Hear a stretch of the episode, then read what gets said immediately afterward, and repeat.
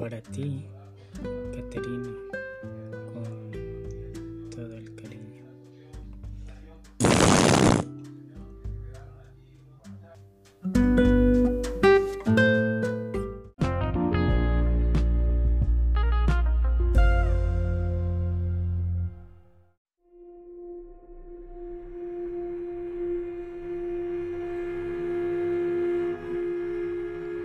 El dedo gordo del pie. Un niño estaba cavando en los límites de su jardín cuando de pronto vio un enorme dedo gordo. El niño intentó tirar de él, pero estaba unido a algo, así que el niño tiró con todas sus fuerzas hasta que se quedó con el dedo en la mano. En ese momento oyó que algo gruñía y que se alejaba arrastrándose.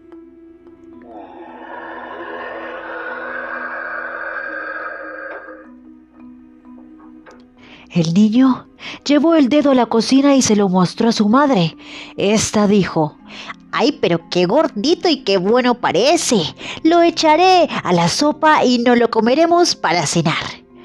Esa noche el niño estaba un poco temeroso, pero el padre dividió el dedo en tres trozos y cada miembro de la familia se comió el suyo.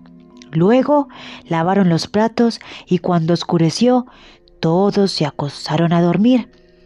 El niño se durmió casi inmediatamente, pero en mitad de la noche algo le despertó.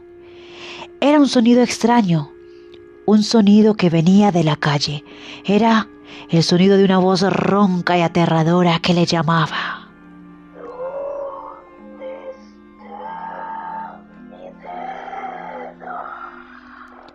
Cuando el niño escuchó esto, se asustó muchísimo, pero pensó, no sabe, no sabe dónde vivo, nunca me encontrará.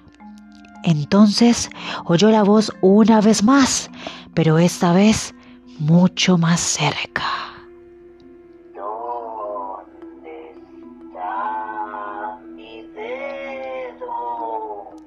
La voz clamaba de nuevo. El niño, al escuchar esto, se tapó la cabeza con la manta y cerró los ojos.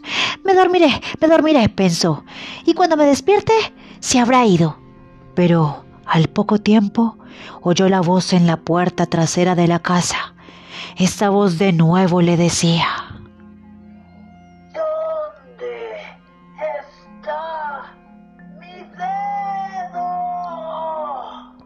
El niño oyó entonces pasos que atravesaban la cocina.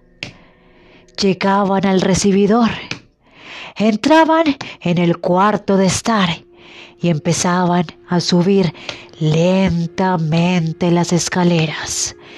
Iban acercándose cada vez más y más, más y más, y de pronto llegaron y avanzaron hasta detenerse ante su puerta.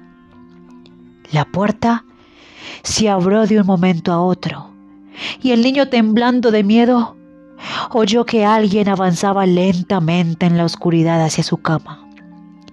Entonces la voz clamó de nuevo. ¿Dónde está mi dedo? Devuélveme mi dedo.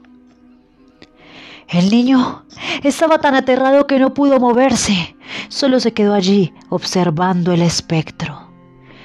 No te diré qué pasó con el pobre niño porque fue algo horrible, algo aterrador, pero todo aquel que escucha esta historia ve al espectro después. Así que ten cuidado, porque cuando te levantes de noche sediento, ahí estará Él. Cuando sientas un soplo en tu hombro, ahí estará Él. Cuando te sientas observado, ahí estará Él. Cuando te dé curiosidad de asomarte debajo de la cama,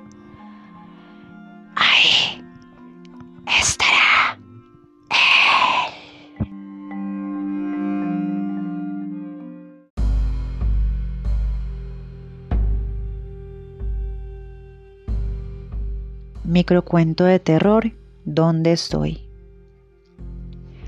No hay luz. No, no puedo ver. Alguien está conmigo. Oigo la respiración. La noto cerca de mí. Mi piel se. No, no, no soy capaz de hablar.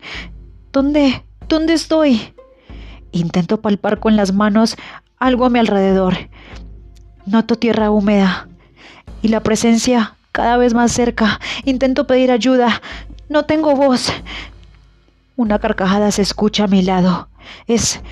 ¿Es mi último día? ¿Por qué a mí? Me rozan la espalda. Ahora el brazo, la pierna, la cara, el pelo.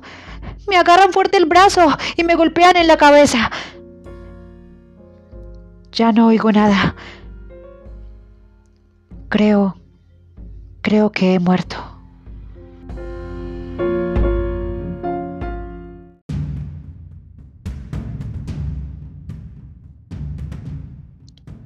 Microcuento de terror, amnesia. We aún, your luck? Solo con recordarlas me duele la cabeza, pero no consigo precisar para qué eran. Hace, hace demasiado tiempo que las he dicho y he mezclado recuerdos con pesadillas, aunque sí, eran esas palabras, esas, esas eran las palabras. Espero, espero que no las hayas pronunciado correctamente, lector. Ahora lo recuerdo. Si las has pronunciado correctamente, si lo has hecho, no mires hacia tu espalda.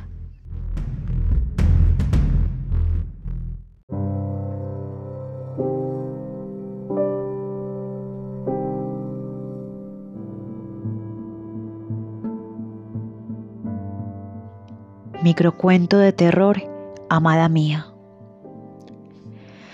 Todos, todos dicen que llegará el día en el que, al despertar, dejaré de buscarte en el lecho junto a mí. Paso el día aullando por el dolor de tu pérdida, arrastrando los pies y vagando errante por una ciudad lúgubre y vacía, llena de almas en pena como la mía también deambulando sin esperanza en la búsqueda de sus seres amados y perdidos. Por mucho que ingiera ya no hay tiempo, no hay alimento alguno que sacie mi hambre de ti. Todos dicen que el tiempo acabará reuniéndonos de nuevo, pero es que en realidad no lo sé. Este ataúd es tan solitario.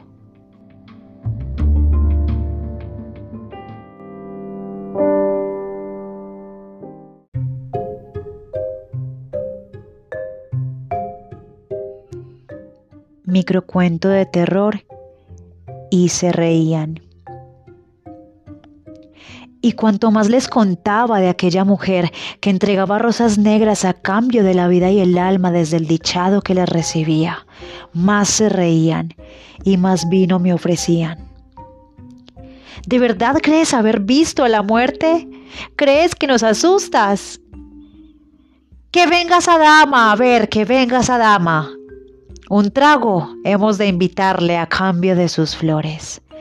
Aún se burlaban cuando me levanté y les agradecí las bebidas.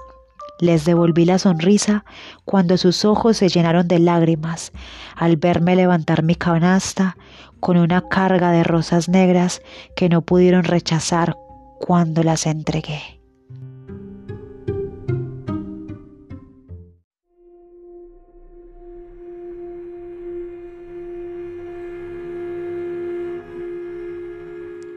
Microcuento de terror, despertar de un sueño y vivir una pesadilla. Estaba en un bosque desolado. Era de noche y solo alumbraba mi pasar la luz de la luna.